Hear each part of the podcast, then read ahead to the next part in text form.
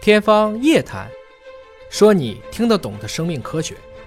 欢迎您关注今天的《天方夜谭》，我是向飞，为您请到的是华大基因的 CEO 尹烨老师。尹老师好，向飞同学好。本节目在喜马拉雅独家播出。前一段这个人工智能大会啊，这个二马对话了啊，马云和马斯克这个对话也引起了很多人的一个关注。其实他再次的让人工智能从一个高高在上的我们看不太明白的一种高新的技术，走到了我们的生活当中。今天呢，我们就说说这个人工智能和医院的一种结合，可能一不留神呢，他就成为了医生的。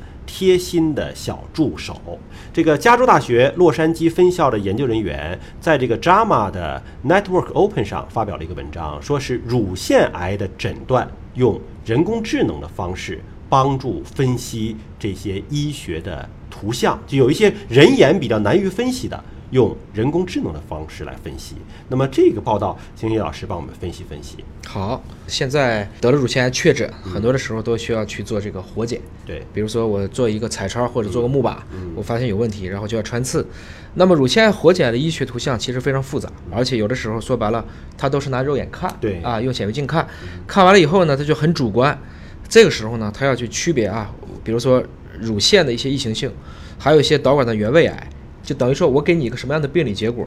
病理医生叫医生的医生，因为我必须给你结果，我们内科医生才能去治，外科医生才能去做手术等等。有的医生一年以后看他一年以前的片子，都觉得我当时看错了哦，所以这个就这个受主观影响。他也是有一个经验的积累，有一个经验的积累。还有的时候呢，他确实就是没注意，因为毕竟看病理的片子就有点像我们看一个迷宫一样，嗯，你可能恰好没有注意到那一个癌细胞，它真的就漏过去了。那么这次呢，就是他们首先有一个训练集，二百四十张叫乳腺活检的图像输入电脑，然后就训练它。嗯，什么叫训练它？就是打标签儿。嗯，你看这是癌细胞，这是正常细胞，这是什么什么部位？就是相当于对不同的乳腺癌的这张图片给它进行各种各样的标记。然后呢，就有些是良性的，有一些叫乳腺的异形性的，还有一些叫导管原位癌，再到浸润性乳腺癌，是从没病一直到最严重的癌症。然后每一幅图像，三个病理学专家共识确定，就打标签的时候不是一个人说了算，三个人都认可了，我在标签这是什么，这是什么。然后呢，就又做了一次电脑和人，大家做了一次比对，电脑的经过学习训练后的诊断结果和八十七名美国的职业病理学家，他们自己都有一个独立诊断实验室进行了比较，猜一猜区分癌症和肺癌症方面，我们这个电脑的 AI 这个人工智能和医生之间的结果是怎么样的？可能比人高吧。实际上呢，区分乳腺癌是不是癌还是肺癌，嗯，结果是几乎一样的，几乎一样一样的。但是乳腺的异形性还是导管原位癌，嗯，就是我说的这个是处于癌和肺癌之间的这么一个中间的过渡状态，AI 的灵敏度达到了零点八八到零点八九，医生只有零点七。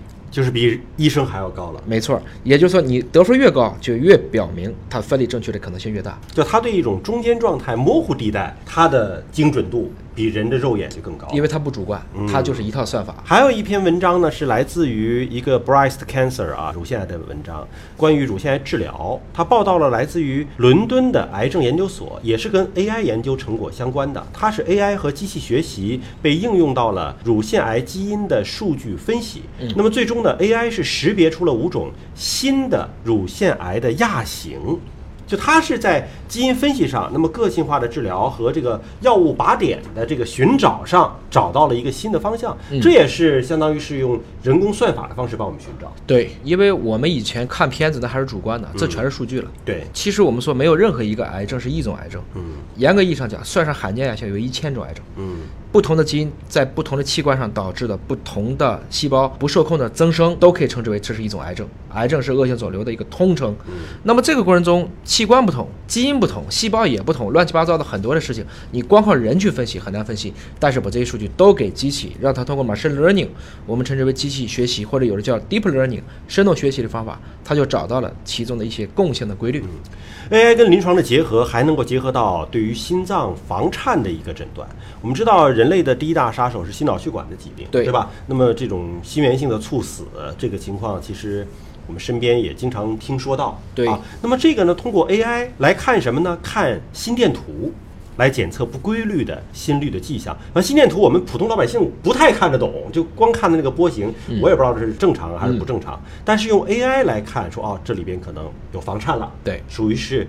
并不规律的或者并不健康的一种症状，你就可以早期的发现。对。那么以往的心电图正常也都是用人的肉眼来看。没错呀，是。啊，因为整体来讲，我们看心电图，大家几个导片，就是这个电极贴片贴上以后，我们经常会看见上上下下就像我们学习这种正弦余弦的曲线一样。嗯。但是医生看他自己肯定是非常清楚的。对。比如说大家基本上都会看见，给你写一个窦性心律，有的时候窦性心律不齐，对。等等。但是微小的差别，嗯如果就是都是大框子去看，他看不出来的。嗯。但是电脑本身是不会放过任何一个蛛丝马迹的。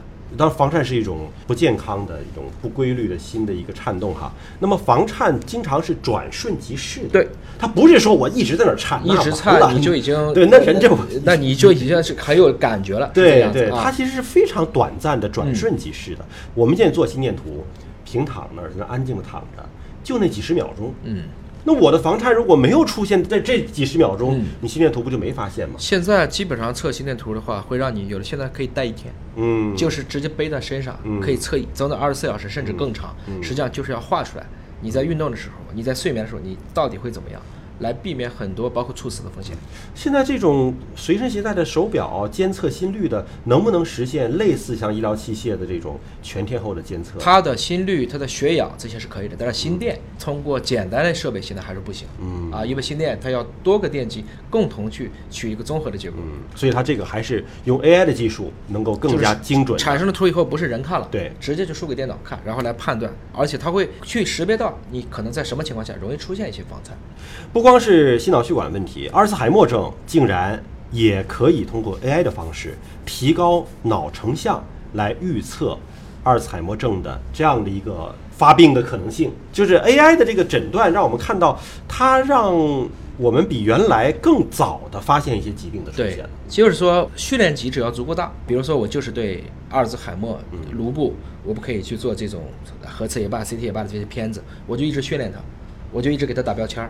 那终有一天，我相信他会超过绝大部分的人类经过简单训练的医生。他可能比不了最顶尖的专家，但他的平均水平到目前为止看起来超过一般的专家，这是非常非常可期的。嗯，那本期节目的内容呢是来自于国家基因库生命大数据平台，感谢他们的支持和提供的素材。那么了解更多医疗的最新研究方向，可以登录 CNGB DB。